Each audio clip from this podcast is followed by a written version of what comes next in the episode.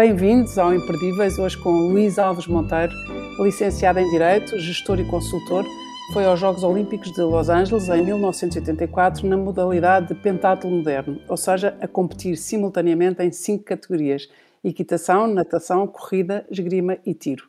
Na prova de hipismo ficou em quarto lugar e foi o português melhor classificado, e na altura a imprensa achou que ele tinha ficado a um lugar no pódio, do pódio, aliás, mas no pentatlo moderno a soma faz-se a partir dos pontos das cinco modalidades e de facto não ficou no todo, mas foi uma grande, foi uma grande proeza. Tinha 22 anos e foi certamente uma experiência gloriosa. Depois voltou, um, focou-se no mundo corporativo, trabalhou em multinacionais e sempre também muito orientado para os resultados. Foi agora eleito presidente da Associação dos Atletas Olímpicos de Portugal e é isso que o traz aqui hoje, neste ano excepcional, neste ano ímpar no sentido literal e metafórico, já que os Jogos Olímpicos são sempre em anos pares, mas agora, por causa da pandemia, haverá uh, Jogos Olímpicos em Tóquio no ano ímpar. O foco do Luís Alves Monteiro são os atletas pós-carreira e não aqueles que estão agora nos ciclos olímpicos. Bem-vindo, Luís. Muito obrigada por ter aceito o convite. Obrigado, Laurinda. É um prazer e, de facto, para nós, enquanto associação, é uma excelente oportunidade de falarmos uhum. um pouco sobre aquilo que nos move e sobre é a nossa causa. É importante. E, sobretudo, Luís, aqui, uh, aqui temos uma, uma possibilidade, sempre uma dupla, múltipla possibilidade de falar da biografia e das causas. E, portanto, e da experiência e da ciência, mas neste caso a sua biografia é interessante porque nasceu em Lourenço Marques, quando Maputo ainda se chamava Lourenço Marques, viveu há alguns anos. Uh, como, é que, como é que chegou ao pentatlo moderno quando eu penso que, eh, nessa altura, em Lourenço Marques, treinar cinco modalidades não era assim óbvio. Não, todo, todo.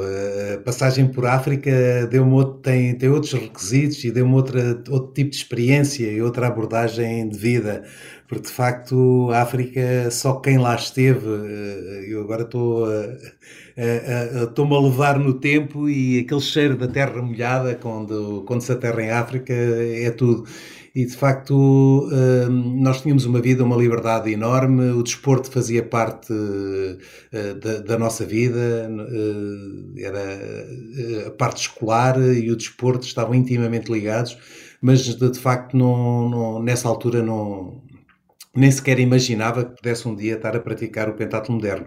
Uh, tive 14 anos em África, como disse, eu nasci em Lourenço Marques, agora Maputo, uh, e depois, quando cheguei a Portugal, uh, como já nadava, como já fazia natação em África, comecei a nadar também, e depois foi uma coincidência feliz, encontrei um, uma pessoa que praticava a modalidade, que sabia que eu montava a cavalo, eh, que é uma das disciplinas, uma das modalidades do pedato moderno, e, e, é muito difícil encontrar esta coincidência, não é? Uma pessoa que nada e que monta a cavalo, um, ehm, e foi o ponto de partida para, para começar a, a treinar o pentatlo moderno. Portanto, foi Luís, um... mas em todo caso, em todo caso, isso também envolve corrida, esgrima e tiro, portanto é preciso ter, é verdadeiramente preciso ter pontaria para é, encontrar é... uma pessoa que seja boa nestas cinco modalidades, ou não? Uh, não, há, há, uma base, há uma base, e a base é a natação, uh, e como disse, saber a montar a cavalo é um valor acrescentado muito grande. Depois, o, é uma questão de treino, como em tudo na vida, começamos a treinar e depois a parte física é muito, a componente física é muito importante. Uh, tanto assim que os, os atletas do pentatlo moderno normalmente eram bons esgrimistas porque suplantavam essa, eh, lá, esse handicap de não ser um esgrimista natural com, com a capacidade física. Agora, a modalidade em si, como diz Laurinda, é, é de facto. Eh, há, há quase um. É um multitasking, não é? É um, é multitasking, um multitasking é, é. E não se pode treinar tudo ao mesmo tempo, não é? Como, como deve calcular, há, há como umas. É que se treina? Que, é, há umas que exigem mais. Eh, a, a, componente física, obviamente, que exige.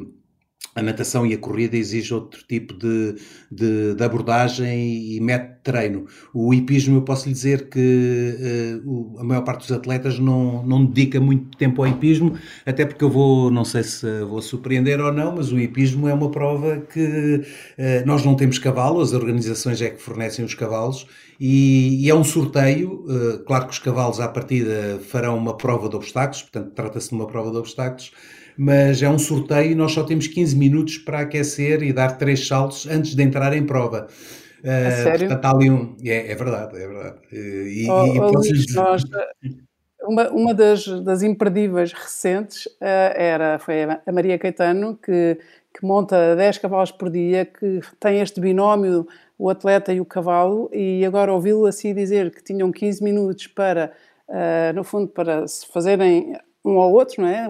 Esse, esse binómio Exatamente. do cavalo e do cavaleiro, isso é, isso é de uma adversidade total. É, é, temos quase que arranjar ali uma empatia imediata, porque eu posso dizer que nesse dia, eh, se eu me agora recordar das provas, é quando os atletas, todos aqueles atletas de alta competição, alto gabarito, acompanhados por treinadores, etc., há ali um fator sorte impressionante, porque eles treinam pouco, de facto, para aquela prova, e estão todos lívidos, eu, brancos e lívidos, antes, antes da prova, porque de facto sortear um cavalo e ter só 15 minutos para o conhecer eh, eh, não é fácil.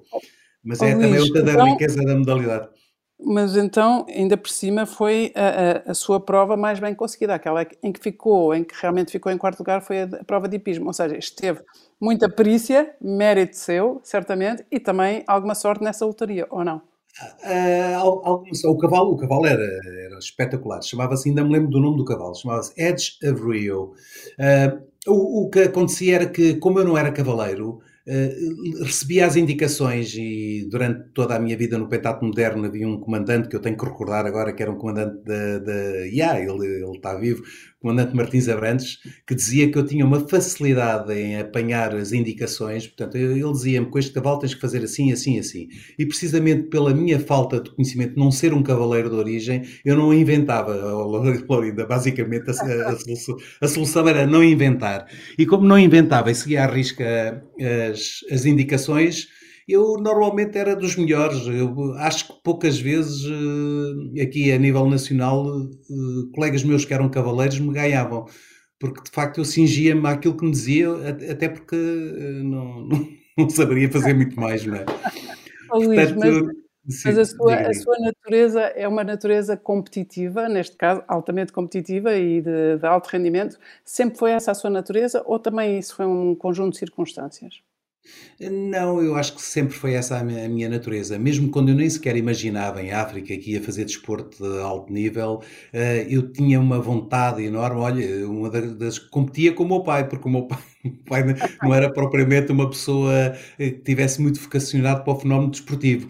Portanto, eh, a competição era ele a dizer para eu estudar e eu a querer treinar. Ah, Portanto, competia nesse é, nessa perspectiva, nessa perspectiva eram uns dois competidores aguerridos mesmo, muito aguerridos.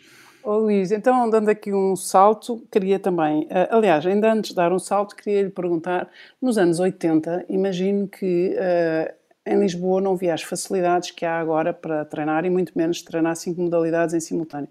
Como é que eram os seus treinos? Eram, não sei, eram no Jamor, era no meio da cidade, era o quê?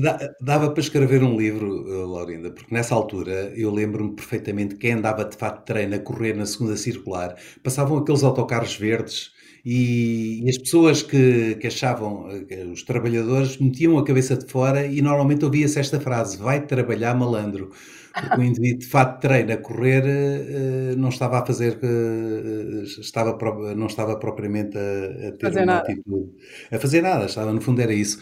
Mas, mas sim, para responder à sua pergunta, era difícil, era difícil, eu na altura lembro-me que tive que comprar uma moto, e porque os, os locais eram completamente afastados uns dos outros, não havia uma, como, como já havia naquela altura em, em países estrangeiros, tudo localizado no mesmo sítio. Uh, nós aqui tínhamos que andar a fazer, uh, no fundo era fazer piscinas, não é? Entre aspas, andar a fazer quilómetros para encontrar locais para, para, para treinar.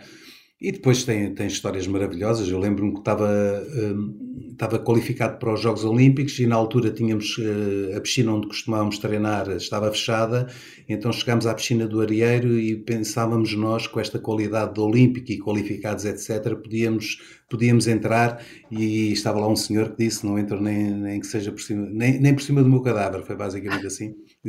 Portanto, é, nos, anos, nos anos 80, porque a piscina tinha um regulamento, tinha lá umas regras que era para determinado tipo.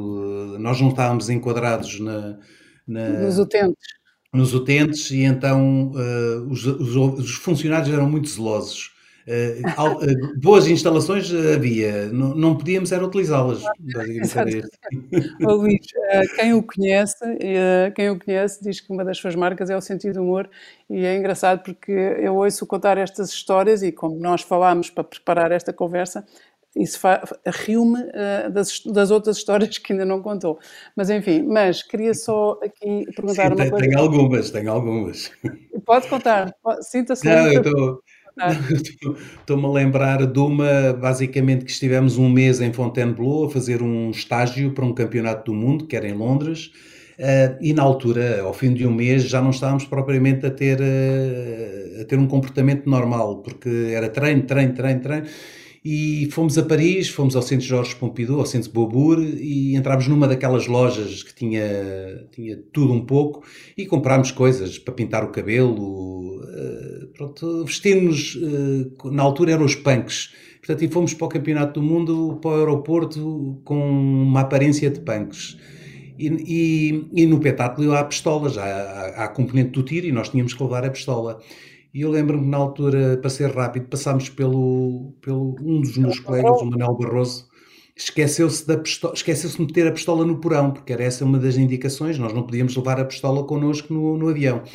E, e ele esqueceu-se de meter a, a, pistola no porão e, e, o, e estávamos a passar no raio-x e estava lá um, um, um, oficial a olhar para o, para o raio-x, nada, nada se passava naquela altura, pouca, não se falava muito de terrorismo e tal e de repente o homem agarra-se ele próprio à pistola dele, não é? E, e, e, porque viu qualquer coisa no ecrã que, e era a pistola do Manel. E ele então vira-se para mim e diz assim em francês, ouvre la valise. E eu, que estava com os nervos todos, atirei-me à mala do Manel para abrir, a, para abrir, para lhe demonstrar que aquilo era uma, uma pistola de competição. E ele diz assim, Dulceman. E depois, e depois encostaram-nos à parede. Foi uma cena mesmo de filme de policial. Portanto, foi um, foi um episódio que guardo com alguma. Na altura não achei piada nenhuma, mas, mas agora isto era, isto era quando ainda era sub-20 e depois como é que conseguiu sempre compatibilizar isto com o estudo de Direito, ainda por cima logo esse curso? Pois, uh, eu agora dava uma resposta rápida, apesar de fazer o curso não conseguia. Uh, não, o que acontecia era que eu saía de casa, o meu pai uh, pedia-me todos os dias, fazia-me uma revista, um saco de esporte, porque propriamente para a Universidade de Direito não se leva um saco de esporte, mas eu, como dizia que os livros eram pesados e precisava de um saco, metia na parte de cima os livros e na parte de baixo o equipamento esportivo. Portanto, abria só assim o saco para o meu pai ver e dizia assim, é, os, são os livros, eh, pai, então tenho livros pesados de direito. Uh, e o meu pai, um, então, lá se deixava levar com. E eu uh, entrava no autocarro, saía na paragem seguinte para ir treinar. Acho o Luís que ele acreditava, não é? Achava, eu dizia-lhe: são rosas, senhor. Tive quase para lhe dizer que são rosas, senhor. Olha, Luís, o, mas, mas, fez o curso e depois fez a sua carreira na, no mundo. E, Sim, o, que prova, agora... o que prova que, só para esta parte, de facto não, não, não fui um aluno brilhante, mas isso não quer dizer nada, porque depois na capacidade de, me enquadrar e de perceber o que é que era o mundo corporativo, permitiu-me uma carreira uh, bastante interessante, porque trabalhei muitos anos no estrangeiro e, e alto nível em posições de senior management, portanto uh, o curso...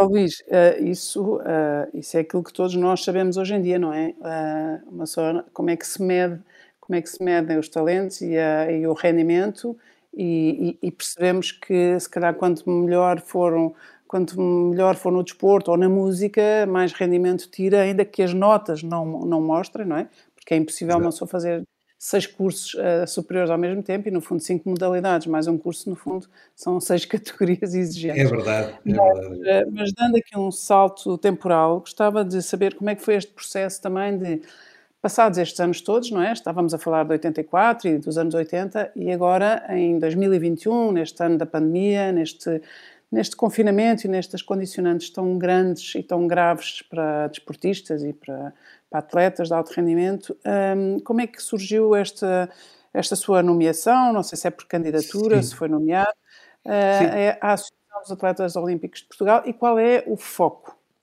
É, uh, de facto, nós chegamos a uma fase da vida que já conseguimos olhar para trás e fazer alguma história e perceber as dinâmicas e os ciclos.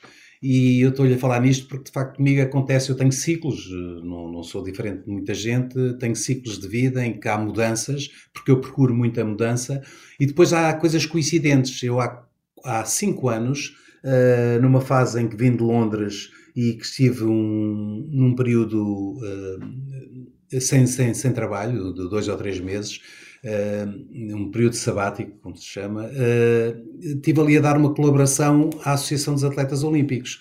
E na altura fiz um projeto, e o projeto chamava-se Unleash the Olympic Potential, porque era um projeto que tinha que ser apresentado a, a uma entidade internacional. Portanto, libertar o potencial olímpico. E basicamente, há cinco anos, eu estava, eu, há quatro anos e meio, estava a falar nisto. Era precisamente libertar o potencial olímpico. Na altura eu dizia que a associação tinha ouro nas mãos. Olha, e cinco anos depois, uh, a vida deu esta volta. Uh, eu fui contactado pela, muito também em função por, pelo trabalho que fiz na altura, fui contactado pelo, Gentil, pelo professor Gentil Martins, que era o presidente da associação, Curiosamente, o professor Gentil Martins, eh, médico pediatra, é famosíssimo, eh, foi olímpico no tiro. E, e, era presidente da associação e convidou-me, convidou-me, entre aspas, porque isto depois é sujeito a uma eleição, a, a criar uma lista. Pronto, e basicamente foi isso que aconteceu. Eu achei o projeto interessantíssimo, uh, criei uma lista de atletas olímpicos que estivessem interessados no projeto que eu queria desenvolver, e neste caso agora é uma equipa a desenvolver o projeto, e, e, depois começámos a pensar que isto podia ser levado de uma forma, portanto é um quadriênio, são quatro anos, podíamos ter, obviamente fizemos um programa com metas e objetivos, mas depois eh, pensando melhor eh, e pensando no lema que nos motivava, que era para os atletas, pelos atletas, para a sociedade, achámos que de facto há aqui uma componente social enorme quer para os atletas, porque agora falando um bocadinho contra aquilo que disse há bocado, eh, a inserção profissional destes atletas de alto rendimento é um problema que tem que ser, eh, tem que ser solucionado e tem que ser combatido, porque de facto esse problema existe. Eh, portanto, nós não criámos um facto, esse problema existe, e depois Aliás, porque este... Luís, desculpa, existe e percebe-se, não é? Porque é impossível ter alto rendimento uh, simultaneamente a tudo, não é? Nos estudos, nas, nas categorias olímpicas e, portanto, mais as viagens, mais as ausências, não é? É, é verdade. É, toda essa, esta, esta... disciplina uh, férrea e essa competição feroz. Um, oh, Luís, nós estamos aqui. Esta, oh, Lorinda, só, só, só para acabar este raciocínio, porque de facto esta componente da inserção profissional e, e, o que acabou de dizer, exatamente a disciplina férrea e a competitividade, uh, o mundo profissional não está, não está preparado para receber estas pessoas com estas características, nem estas pessoas estão preparadas para, para, para se integrarem e inserirem no mundo profissional. São características, parece que a competitividade uh, pode ser uma característica positiva, mas com, quando é exagerada não funciona nestes ambientes e de facto há uma percentagem muito grande destes atletas que têm problemas até de saúde mental uh, e, de, e problemas de inserção profissional, de uhum. adaptação. Portanto, nós aqui basicamente o que, o que estamos a tentar também é resolver um problema quando estamos muito focados no pós-carreira, que é perceber uhum. onde é que estão os atletas e como é que os podemos ajudar. Uhum. Oh, Luís, temos aqui um minuto e meio, mas eu gostava só de reforçar isto porque me parece de facto um, um ponto absolutamente uh, essencial e que tocou, que tem a ver com essa, essa, essa competição, não é? Eh, essa competição e às vezes até em, categorias ou em modalidades em que são desportos não são, não são desportos em equipa, não é? E portanto isto depois se calhar isto trabalha o ego de tal maneira que não tem, uh, não, é, não é transponível para, para o mundo das empresas e das organizações, onde o trabalho é por definição em equipa e onde os egos às vezes se chocam. É por isso, é por aí também. Também, também esse ponto do ego é importante porque uh, o, o, ego pode ser uma coisa positiva, bem aproveitada em cada um de nós. Portanto, eu costumo dizer que há o mau ego e o bom ego. Uh, e de facto, o, o, passar por uma vida de um atleta de alta de competição e habituado a um determinado tipo de abordagem, de atenção, uh, depois é, também tem dificuldades no, no, no, mundo corporativo, também pode passar por aí. Mas uh, basicamente o que, o que se tem que perceber é que este fenómeno existe e tem que ser tratado. E o EC pode claro. ser aproveitado num, numa perspectiva positiva. Claro. Uh, e é isso, é isso que nós também estamos a fazer na AOP, é utilizar os Não, egos vou, deste. Vou ter que interromper, porque esgotamos claro. aqui o nosso tempo, temos que fazer uma pausa. Voltamos já a seguir. Luís Alves Monteiro foi atleta olímpico, foi, esteve em Los Angeles em 1984 na modalidade pentatlo moderno. Uh, agora é o atual presidente da Associação de Atletas Olímpicos Portugueses e estávamos a falar exatamente de como integrar, como é que estes atletas, uh, ou ex-atletas olímpicos, não sei qual é a terminologia, como é que se integram no mundo, no mercado de trabalho e isso é de facto um dos focos e uma das suas missões enquanto presidente da Associação, certo? É, uh, só fazer uma correção, Laurinda, são atletas olímpicos, nunca são ex, portanto, a partir do momento que são um atleta olímpico, é um atleta olímpico para a vida, uh, e, e, de facto esse é um dos focos, é integrar, o, ajudar nessa integração, dando-lhe as valências, as, as ferramentas, para poderem depois, eh, e esse é o segundo foco, eu acho que este então é um, eh, tem uma importância enorme, que é utilizar a capacidade destes atletas, a resiliência, o espírito de luta, o espírito de sacrifício, etc.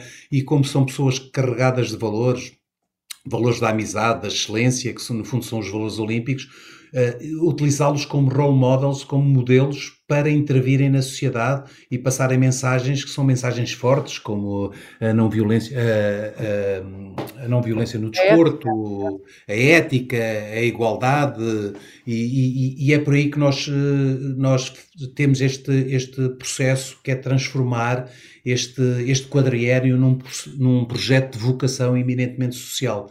Uh, Luís, então, ainda bem que disse que não há ex-atletas, há atletas, mas uh, em todo caso, também para se perceber, uh, só está a trabalhar, esta associação só trabalha com os atletas que já estiveram no ciclo olímpico, mas não com aqueles que estão agora, ou seja, aqueles que estão qualificados e que vão a Tóquio não estão, de, não, não estão nesta esfera da ação. Uh, sim, eu, eu diria que o âmbito são todos Sim, eu diria que o âmbito são todos os atletas olímpicos, mas mais focados no pós-carreira, porque os atletas olímpicos do ciclo olímpicos que estão agora a competir vão ser necessariamente pós-carreira, portanto, eles, eles vão lá chegar. Portanto, nós estamos, eh, digamos, numa posição de esperar que eles entrem neste, uh, neste radar, mas, uhum. mas o âmbito são todos os atletas olímpicos, sim. Muito bem. Eu estava a ouvi-lo e estava a pensar que há várias associações internacionais e lembro-me agora de uma que conheço particularmente, que é uma associação de veteranos de guerra, jovens veteranos de guerra, uh, uhum. que, foi, que foi criada há, há, uns anos, há uma década, e que recupera e que faz, uh, faz isto que estão a fazer com os atletas, faz com os veteranos de guerra que voltam de guerras, como no Iraque, o Afeganistão, onde quer que seja, miúdos, digamos assim, de 20 e poucos anos e que voltam e depois não têm um lugar, não têm um lugar no mercado de trabalho, passaram coisas que, que quer dizer, ali num, numa, num cenário dramático, aqui num, num cenário de alto rendimento e de altíssima competição, mas no fundo é como se não tivessem um espaço para eles. E estas associações o que fazem é pegam neles e põem-nos como heróis, heróis de guerra ou, ou role model, em escolas para, para jovens, uh, ou porque sabem cartografia, ou porque sabem estratégia, ou o que for, e no fundo o que está a pensar também é isto, é, é fazer qualquer é. coisa e também junto das escolas, junto das universidades. É muito, muito parecido. Ainda há pouco tempo tivemos uma reunião com uma associação de, de uma associação de cariz social, uh, Corações com Croa, precisamente para, uh, no fundo, criarmos aqui uma sinergia e utilizar uh, os atletas olímpicos como mensageiros de, uma mens de, de, um, de, um, de temas tão importantes como o, o bullying na, nas escolas, a, não, a, não viol, a violência no namoro, etc. Portanto, o, o que nós estamos, uh, o mais natural seria o atleta olímpico chegar como exemplo e falar dele. aquilo que nós queremos não, é precisamente a intervenção do atleta olímpico na sociedade enquanto role model. Portanto, muito, muito, de, muito de encontro àquilo que acabou de dizer, Laurinda. Eh, é essa, é essa a perspectiva. Muito interessante e também sei que também já foi desafiado pela, por uma associação que é Novamente, que é uma associação de pessoas vítimas de AVCs ou de acidentes de aviação uh, que foi também desafiado a ir falar com estas pessoas, porque no fundo são pessoas que têm uma segunda vida e que, que também, de certa forma, também se sentem uh, peixe fora d'água. É muito interessante essa vossa vocação e esta, estas causas. Gostava de perguntar quem é que o inspira, ou onde é que foi buscar esta inspiração, quem é que, quem é que marcou, quem é que o marcou em termos de valores. Se calhar voltamos à sua. É, é, isso é interessante porque eu, por um lado, esta questão de sonhar e de criar altas expectativas, apesar de, com, com o sentido da realidade, mas ter sempre altas expectativas, vou buscar à minha mãe, porque a minha mãe é, é poetisa, escreve livros e eu tenho uma grande admiração por aquilo que faz. O meu pai, o gosto da aventura, eu andei, vivi muitos anos fora, vivi em Londres, vivi em, trabalhei em Espanha, Itália, um, e, e, depois tenho uma referência, essa é a referência, lá, é, é a parte, uh, o pilar, eu chamava-lhe o pilar, que é o meu avô, o meu avô foi um juiz conselheiro, José Alves Monteiro, aliás, uma pessoa conhecida recentemente. Um personagem de uma novela agora recente, ou de, um, de uma é, tele... de um filme, de uma série. É, de uma série da vida real, que foi o atentado ao Salazar, uhum. e que foi o meu avô que investigou, e na altura investigou até contra a, contra a vontade do regime, porque ele no fundo queria apurar a verdade, independentemente das políticas e de quem estivesse em causa, o que lhe, o que lhe interessava era apurar a verdade dos factos e de facto esse relatório existe e foi graças a esse relatório que pessoas inocentes não foram condenadas. E ele demonstrou aí uma. Aliás, a, a, a imprensa da altura é unânime em destacar e louvar a capacidade e a, e a ética e a, e a, verticalidade do meu avô. Uh, e, e, isso de facto é uma inspiração e, e este, este projeto para mim inspira-me tanto, é um projeto de paixão porque de facto vamos acrescentar valor, quer aos atletas, quer, quer à sociedade. Daí o tal lema que nós estamos sempre a repetir para os atletas, pelos atletas, para a sociedade.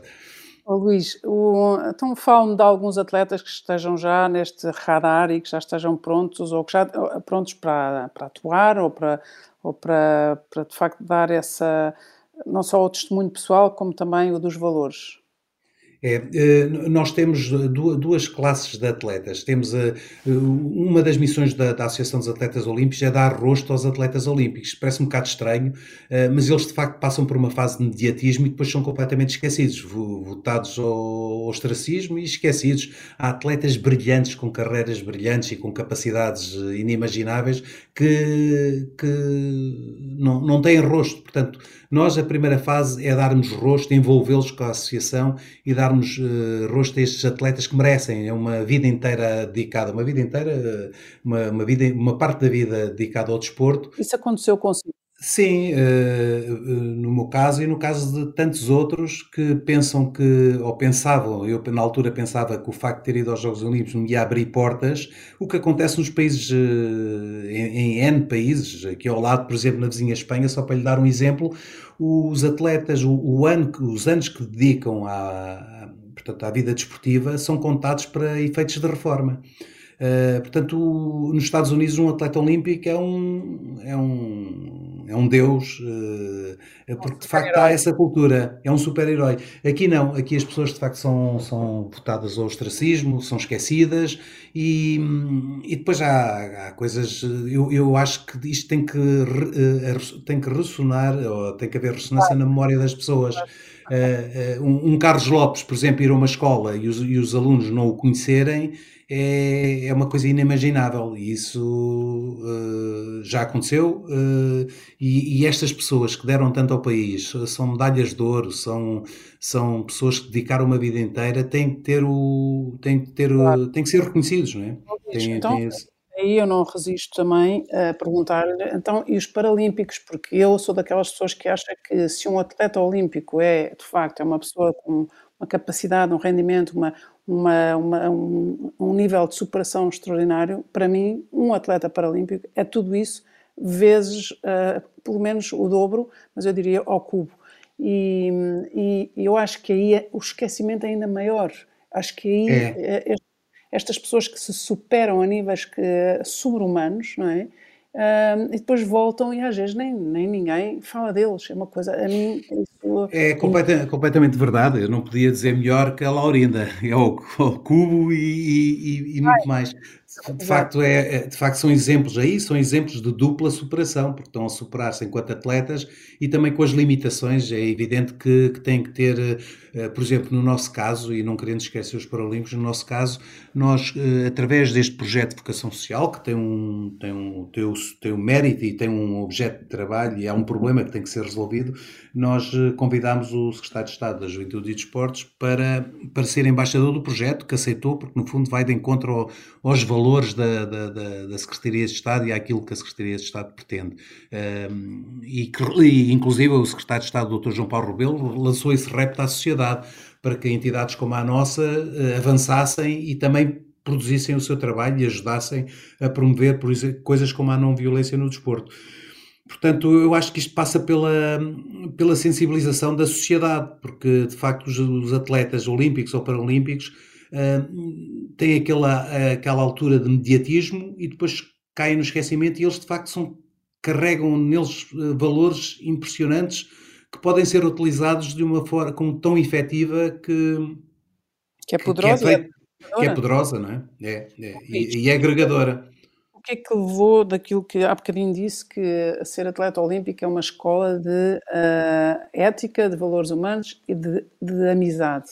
Eu acho que ouvi esta palavra, amizade. Sim, amizade, amizade. Eh, portanto, o, o, isso são os valores intrínsecos, amizade, val, uh, excelência e respeito, são valores, são os valores olímpicos. E, e nós uh, temos, temos o facto de termos tido acesso aos jogos e temos participado de toda aquela dinâmica que são os Jogos Olímpicos e termos estes valores intrínsecos torna-nos, faz de nós embaixadores de tanta coisa e com uma responsabilidade muito grande de intervenção na sociedade. Agora, é preciso alguém que de facto consiga, alguma associação, no nosso caso a associação, consiga congregar e envolver e lembrar também os atletas olímpicos que têm esse papel, porque também faz, eh, também não é só a sociedade, os próprios atletas têm que ter essa consciência que tem um, um papel eh, importantíssimo. O que, é que, o que é que transpôs de tudo aquilo que aprendeu nos seus anos de atleta olímpico, o que é que transpôs para, para o universo das, das organizações, para as multinacionais, para, para esse mundo corporativo onde teve posições uh, estratégicas? O que é que levou para a gestão das pessoas, uh, para, a, para, a, sua gestão humana? É, isso, é, isso é uma excelente pergunta, Laurinda, porque de facto nós, eu quase que diria que há três arcos da vida, não é? Quando somos miúdos e que praticamente não tomamos decisões, apesar disso agora estar a mudar, uh, uh, espero que mude, que as pessoas tenham autodeterminação e os miúdos uh, comecem a perceber como é que podem ser felizes. Depois há aquela fase da vida em que trabalhamos e que dependemos uns dos outros para ter sucesso e, e começamos a, a, a, no fundo, a ter que trabalhar com pessoas. E depois há outra fase em que já somos livres de, de, de decidir temos a liberdade de decidir aquilo que queremos fazer, o que é que queremos fazer e como é que podemos partilhar aquilo que aprendemos. Uh, eu no outro dia uh, vi uma frase do Simon Sinek que diz que os líderes não cuidam de resultados, os líderes cuidam de pessoas e as pessoas geram resultados. Eu basicamente esta é a grande diferença. É quando estamos no mundo corporativo ensinam-nos a ter resultados, mas não nos ensinam a liderar pessoas para essas pessoas uh, apresentarem seus resultados. E eu, a partir de determinada altura na minha vida, comecei a perceber que eu uh, era apenas um instrumental para que as pessoas pudessem, de facto, ir ao palco e serem elas uh, a apresentar os resultados, porque indiretamente, obviamente, que eu também teria, teria o mérito de, de conseguir essa, essa, fazer esse caminho. E, e, essa é a grande diferença, é que eu, eh, neste momento da minha vida, estou muito no mais... Fundo, é, também foi o dar o palco aos outros, também dar... Dar os... o palco aos outros, exatamente. Hum? E, e, agora, e depois... está no terceiro ciclo da sua vida, não é? Quando se dá ao luxo de decidir o que é que quer fazer e o que é que já não quer fazer. É verdade, é, basicamente a componente material é muito menos importante na minha vida, a felicidade é muito mais importante e acrescentar valor, praticar o bem. Eu estou sempre a repetir isto, isto não é uma, uma frase bonita, eu acho que nós temos esta missão e esta responsabilidade de acrescentar valor e praticar o bem. E quando temos na mão um, uma base de dados eh, de pessoas que eu considero ouro, como eu já lhe disse, eh, que podem de facto eh, proporcionar e, e contribuir, uh, eu acho que não há outro caminho mesmo. Portanto, isto é um, isto é um projeto de paixão mesmo. Já percebi, já percebi. Queria aproveitar aqui os últimos minutos e agora nós, nós de certa forma, replicamos a, a audiência, as pessoas que nos ouvem eh, não sabem, mas, mas, eh, mas nós também não nos vemos, estamos em, em, em sítios distantes e, e, não, não nos estamos a ver. Portanto, de certa forma, estamos exatamente no mesmo pé de igualdade com os, com os nossos amigos e por isso eu uh, interrompo mais, mas gostava de aproveitar estes últimos minutos da nossa conversa para falar também de, do facto de eu sei que tenho um filho, um filho muito brilhante, que tem uma carreira muito brilhante, eu acho que nos Estados Unidos, não é?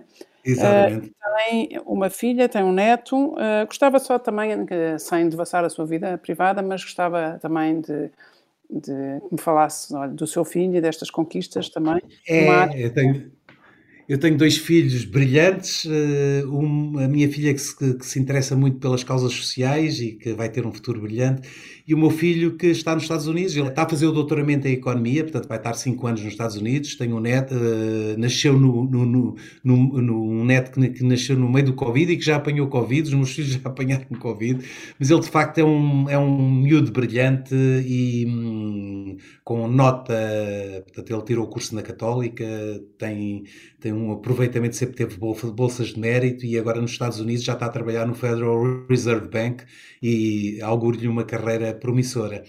Eu, eu queria só deixar um, aqui uma, uma, frase que para mim é, acho que é fundamental naquilo que representa uh, esta minha dedicação e também uh, transposta nos meus filhos, que é o, o amor diz-me que sou tudo, a sabedoria diz-me que sou nada e a minha vida caminha entre estas duas margens. Portanto, basicamente é, é este o meu momento de vida. Uhum. Isso também, esse seu lado poético vem da sua mãe, que é poeta, e hum, gostava também só de o que, é o que é que sente que deve à sua mãe?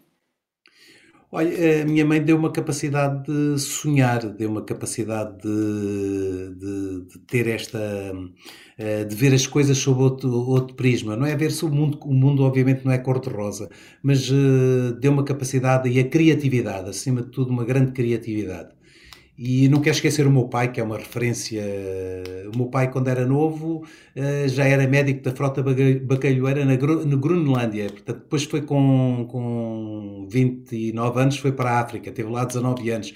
Portanto, também com um espírito aventureiro, eu penso que esta, duas, esta mistura uh, me deu esta capacidade e resiliência de atingir os objetivos. E, e os objetivos, mais uma vez, é, é este projeto, que é um projeto fabuloso. Luís, e como a sua mãe tem uma, tem uma exposição pública e, e eu já vi fotografias da sua mãe e do seu pai e sempre muito apaixonados e a ideia que tenho é que era um casal que de facto que se amava muito e que se acompanhava muito e que se apoiava mutuamente muito e isso certamente também é uma, uma grande referência para si. É, é, é, de facto o, o, o, meu pai tinha um e a minha mãe nutriam um amor profundo um pelo, pelo, um pelo outro e é uma coisa de, de, de respeito porque de facto eu quando, quando penso nisso uh, é, é, faz-nos faz-nos pensar e acreditar que o amor existe, não é? Uh, e, e, de facto tem toda a razão. Os meus pais eram, eram profundamente apaixonados e isso obviamente tem influência na, nas nossas vidas e naquilo que nós podemos transmitir. 30 segundos para dizer eh, quem é que foi a pessoa, para além da sua família, dos seus pais, do seu avô, quem é que, uma pessoa que não, não é bem um ídolo, mas alguém de quem goste particularmente, ou que siga. Ou... Olha, Martin Luther King é um inspirador e é uma pessoa que se, sempre me inspirou. Oh, Luís, temos que acabar. Uh, queria, queria agradecer, queria desejar as maiores felicidades por este projeto e que é, como diz, que, uh, valor e que é um projeto em que põe todos os atletas no no pódio, mas todos eles no primeiro lugar. Muito obrigada, muitas felicidades. Obrigado, Laurinda. Obrigado, foi um prazer.